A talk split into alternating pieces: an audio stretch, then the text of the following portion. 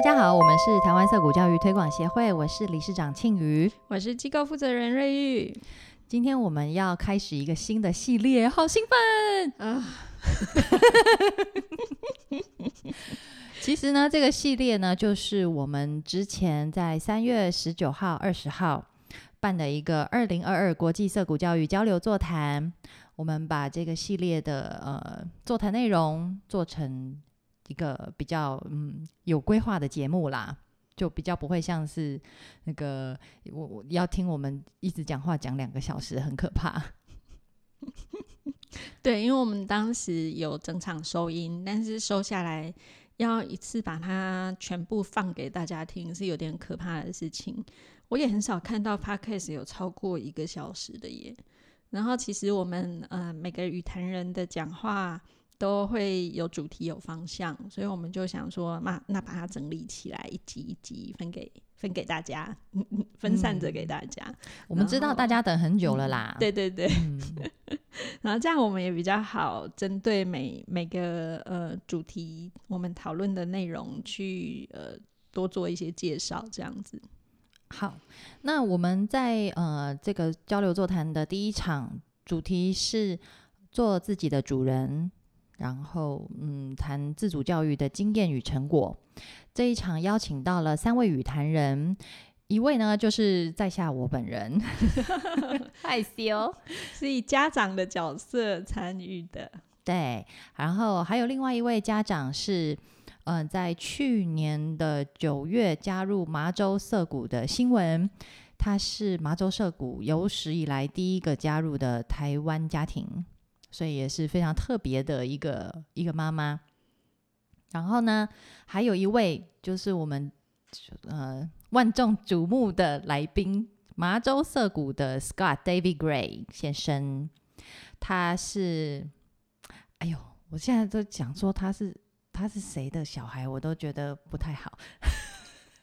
It's OK，他听不到。其实呢，Scott 他就是林文霞尔的 Peter Gray 的小孩啦。Scott 在嗯九岁、十岁的时候加入涩谷麻州涩谷，他在涩谷待了。八年的时间有吗？对，八年。哦，然后毕业之后，他又去做了一些其他的工作，然后也有在继续进修。最后呢，还是回到了麻州涩谷，呃，任职。他在麻州涩谷任职的时间已经超过二十五年了。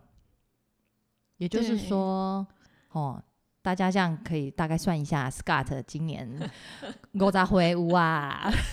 第一次听到这个，就是因为我们都看那个 Peter Gray 的书嘛，然后里面就会提到啊，他的儿子八岁九岁怎样怎样，所以我们然后后来又看到那个 Hannah 跟 Scott 的访谈哈，在官网上可以看到，在我们的官网上也可以看到中译版本，那里面就提到哦，他几岁年轻的时候做了什么事情，然后最后都在聊他少年时期，对，所以我想象中哦，他就是一个永恒少年。结果这一次做才发现他已经超过五十岁，我整个有点崩溃。想不到是一个年纪比我大的阿伯。但是呢，Scott 他还是，我觉得他还是蛮维持他在九岁、十岁的那一种风格哦。他其实我觉得讲话 对蛮那个炮火蛮重的，还但是大家听了蛮爽的啦。他就是有话直说啦，我觉得这些涩谷人的特色之一就是有话直说，但是同时又很温暖、很正向，嗯，蛮有意思的。是啊，好，这个这个就是大概我们介绍语坛人的部分。那嗯，呃，瑞玉，你在这一场这个座谈里面是负责主持的工作吗？对对对，可是 podcast 我就很高兴的把我的部分都剪掉了。那我们当中还会有协会的呃工作伙伴，就是负责口译的呃 J，他是我们协会的监事啦。嗯，所以说在这一段节目里面也会听到 J 的声音。他是负责英翻中。嗯嗯。诶，那会有 Angela 的声音吗？好像有一点点，这一集不一定，但是其他集好像有。OK，Angela 是我们呃协会的理事，哎，常务理事哦。对，他是常务。嗯，然后他几几雷比高朗，他在台湾已经生活超过二十几年了，比他在美国生活的时间还要久了。对，所以就是由 Angela 来负责这次嗯中文翻译成英文给我们的呃美国的来宾这样子。嗯，那第一场三月十九就是新闻庆余跟 Scott 的这一场啊，嗯，我们整理起来大概可以剪成六集吧。然后还有三月二十的第二场，哎，嗯，每一集大概就是二十分钟到三十分钟的时间，这样子大家才不会听到睡着。嗯，非常贴心的安排吗？好，那嗯，所以。我们这一集就是在讲，呃，三位语坛人如何遇到涩谷，嗯，然后他们的这个有点像是人生的小故事啦。对，然后呃，为什么他们会来到涩谷？之前是呃遇到了谁，或者是发生了什么事？有一点像是相关的启蒙这样。嗯，然后呢，呃，在下一集的话呢，就会比较进入到座谈的主题——自主学习的部分。嗯，哦，我们这个活动这两场座谈是有赞助单位的哟。没错，我们有申请到教育部国教署的补助，谢谢，非常感激。因为我们我们用 Clubhouse 的方式，其实很对大家来讲都很新啊，所以在往来沟通的过程当中呢，那个教育部的嗯承办人员真的是非常有耐心，然后呃也真的是。呃，想要帮助我们把活动办得更好啦。嗯，然后还有一个民间基金会是吗？对，财团法人江徐笋文教基金会，对，也也有就是赞助我们做这次的活动。嗯嗯，还有其实我们涩谷的家长啊，有一位家长也是非常大力支持。匿名赞助，嗯，就甘心，对啊，嗯，好的，那大家期待了这么久，我们赶快让大家来听我们第一集的的什么内容？对谈内容就是三位的呃自我介绍，怎么遇到涩谷的？我是在七年前回台湾参加亲子共学团的的高雄团，那因为我五岁的小孩啊，就看见其他的年龄跟他相仿的小孩在骑那个两轮脚踏车。那当然，我的小孩之前从来是没有接触过，他只有骑过那种那个 balance bike，就是没有脚踏板，所以呢，他就我他就很好奇，然后我觉得那个内在的渴望跟强烈的动机啊，就就他们的领队就帮他借了一台两轮的脚踏车，于是他就这样看着别人的看着年龄相仿的小孩在前面骑来骑去，他也就跟着这个骑了。好。那完了之后呢？这个呃，这个呃社团里的妈妈就就推荐我啊读那个《涩谷传奇》跟《自主学习》这两本书。我想这也是为什么会啊开始埋下伏笔，就是我会想要来接触涩谷，开始来接触涩谷啊。那可是最重要的，会一直引领我到后来从纽约，然后搬到。搬到那个麻州来参加涩谷学校，是因为我觉得涩谷学校的核心价值理念跟我的价值理念是不谋而合。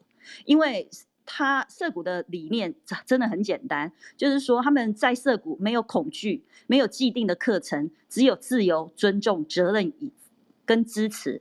那我觉得他的他的核心理念跟我的核心理念是不不谋而合的，这也是他带着我来到涩谷。对那今年是我小孩的第一年的涩谷学校，我小孩今年十二岁。Hello，大家好，我是庆宇，我现在是台湾涩谷教育推广协会的理事长，同时也是台湾涩谷的家长。然后我的小孩六岁，他是去年十月开始进涩谷。呃，我以前在小时候。嗯，学在学校功课很好，然后常常代表班级跟学校去参加比赛，所以我就是那种好学生、优等生代表啦。然后总是收到老师的偏爱。那呃，只是我表面上是学校的风云人物，可是我内心超讨厌上学的。那大概也是在九岁、十岁，小学四年级的时候吧。我就觉得啊，人生无趣。但是呢，我我没有叫爸妈、老师、校长去死哦，而是我自己就觉得还蛮想死的，因为每天功课都写不完，课也上不完，我完全没有时间做我自己想做的事情。那后来我就是熬过了这个课业压力最重的中学生活，但是呢，呃，虽然我考试都考不错，可是我自己的兴趣，对于写作的兴趣跟热情，也在考试还有这个指定题目作文里面就消磨光光了。那我当初因为很讨厌被大人的管嘛，所以我就选择顺从这个体制。然后终于考上了不错的大学，然后我就自由了，然后我就开始拼命做我喜欢的事情，像玩社团啊、谈恋爱呀、旅行啊。这是我人生中第一次，就是学业成绩被远远的抛到脑后。那我后来大学毕业以后，我就头也不回的离开学校，就奔向职场，然后尝试了好几种不同的职业。可是，一直到怀孕生子，我才发现我最喜欢也最挑战的工作是成为妈妈。那我在当妈妈之后呢？有一次我搜寻自然离乳的文章，然后我就看到了呃，有一个香港的妈妈，她叫做 Michelle，她写的部落格，然后我就好像遇到了心灵知音一样，我就被他温暖真挚的文字打动了。我从 Michelle 的文章里面第一次看到涩谷学校那些描述呢，深深的吸引了我，因为这个就是我小时候最想要的，就是被对待的方式。那如果我小时候可以这样被对待的话，我觉得我应该 就不会有那种想死的念头了。那为了更了解涩谷呢，我就买了机票飞去香港参加 Michelle 他们办的分享会。那后来也是听 Michelle 的建议，我从网络上订了一整套原文的涩谷书，然后想说啊，如果台湾有涩谷该有多好，爸妈跟小孩可以多一个选择。那就这样子，呃，遇到了好几个也想办涩谷的同伴，我们就这样子开始了我们的涩谷之路。好，谢谢大家。I had been walking out of school in the middle of the day. playing hooky, and refusing to go to school at all for lengths of time, being regularly called to the principal's office, categorically refusing to do any of the work, refusing to pay any attention to the teacher, refusing to leave the room when my parents came for parent teacher conferences. 嗯、呃，我一直在 那个白天跑出学校，然后逃学，然后长时间拒绝去上学，然后定期被叫到校长办公室，断然拒绝做任何的工作，拒绝注意到老师在在讲什么或或要我做什么。然后当我爸妈来参加家长会的时候，我拒绝离开房间。I remember a day in second grade when I was age seven or eight when I realized exactly what was wrong with school and exactly why I didn't like it. 呃，我还记得在二年级的某一天，那时候我大概七八岁的时候，我意识到学校有什么样的问题，以及我为什么不喜欢它。 Interestingly, it was connected to your part of the world. 有趣的是，它跟我们这个区域，就是跟那个东亚这个部分有关。I was whiling my way, my time in class. As I mentioned, I did never did the work for class, so I was a bored kid, and I was uh, picking up and playing with anything I could find, Including a textbook that had nothing to do with what my teachers were talking about. That I started to read.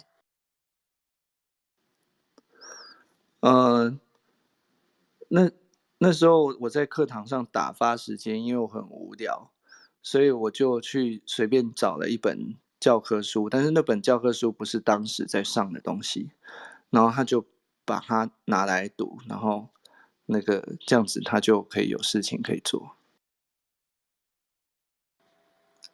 So I was thumbing through this social studies book, which hadn't been assigned, and I came across an article about about the People's Republic of China, or as the book called it, China. 呃，那那个是一本有关社会研究的书，然后他在里面发现有一有一篇关于那个中华人民共和国，也就是简称为中国的文章。 This book was published just a few years after U.S. President Nixon had talks with Mao. 这本书是在那时候美国总统尼克森跟毛泽东会谈之后几年出版的。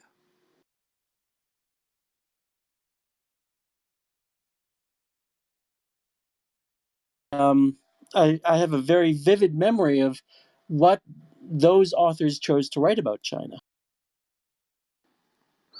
我对于那时候那个那些作者怎么去描述中国有一个非常鲜明的记忆。I remember a photograph of hundreds and hundreds of people, all dressed the same, riding identical bicycles in the same direction at the same time. 嗯，我最清记得最清楚的是有一张照片，然后是有成千上百的人，每一个人都穿着一模一样的衣服，骑着一模一样的脚踏车，朝着一样的方向前进。There was a caption describing how wonderful it was that everybody worked together in China, doing the same things at the same time, in the same way, for the greater good.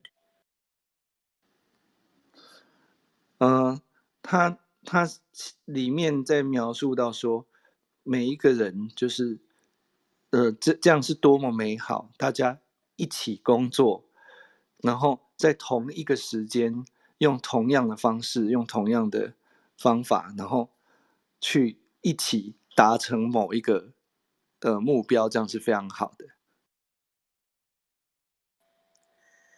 I saw these explanations of Chinese communism, and I was horrified. 嗯，我看到这个这些对于那个中国共产主义的解释，我吓坏了。It was exactly what I hated about school.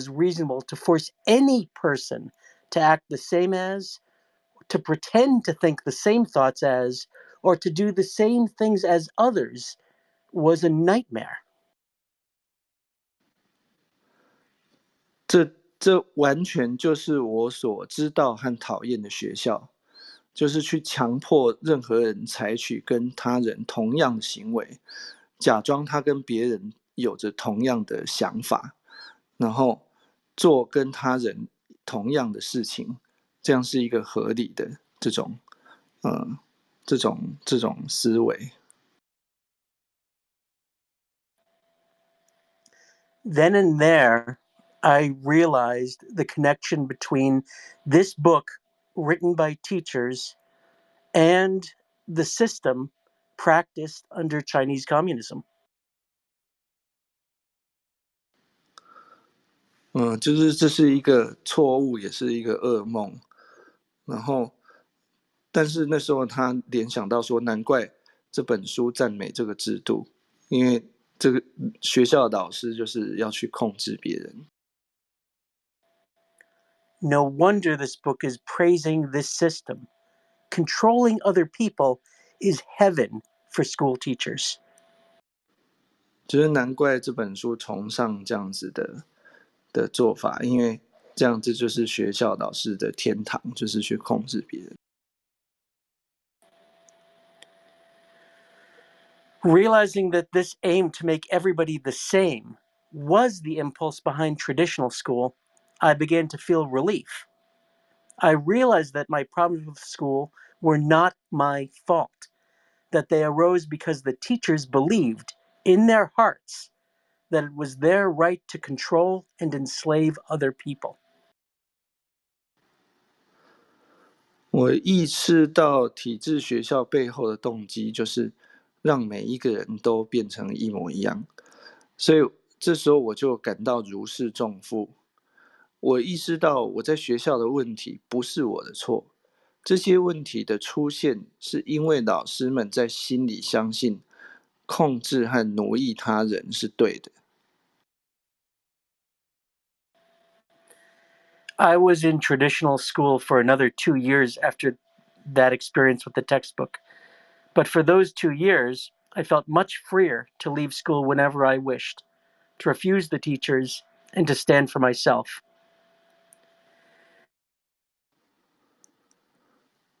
在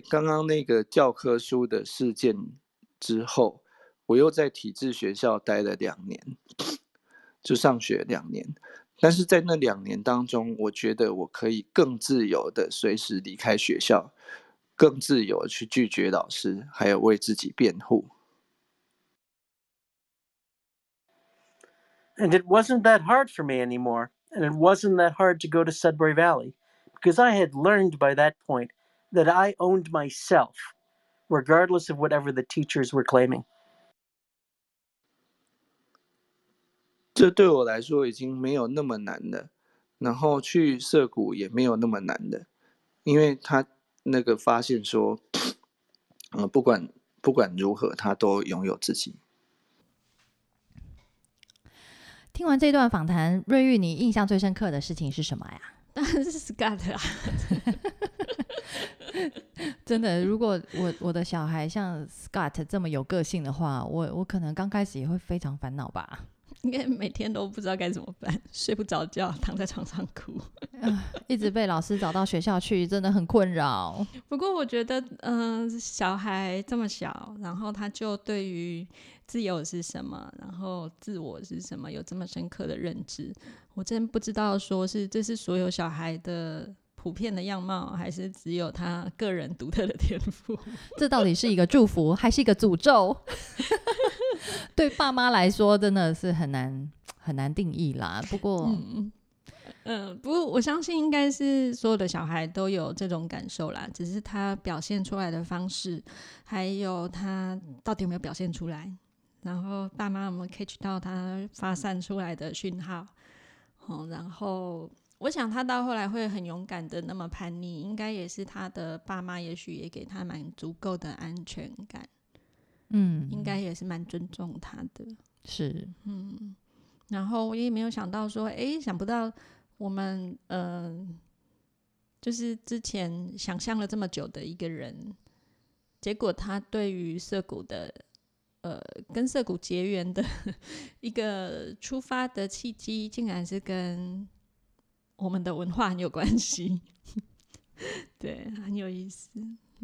Scott 在会后啊，就就就有特别跟我跟 Angela 说啊，其实我很担心哈，这个会不会听起来很像在讲说那个就中国共产党怎么样怎么样？他他有点担心我们听众会不会觉得就是自己的文化还是怎么样被批嗯判了什么的。嗯然后我们就跟他说啊，不会啦，我们也很讨厌那样子，就是不用这样担心。这样的评论，在台湾人跟香港人面前，应该是还是可以自由的说了。是是是，谢谢 Scott 的贴心。对啊，其实拜托，你讲都讲了，还在那边担心，在那边对，我们录 podcast 的时候会把它剪掉，没有啦。好，那我们下一集这个座谈呢，就会讲到呃自主学习的定义喽。嗯，对很，重点哦，也是有好长一段 Scott 的故事。对啊，嗯，欢迎大家继续收听，拜拜。谢谢。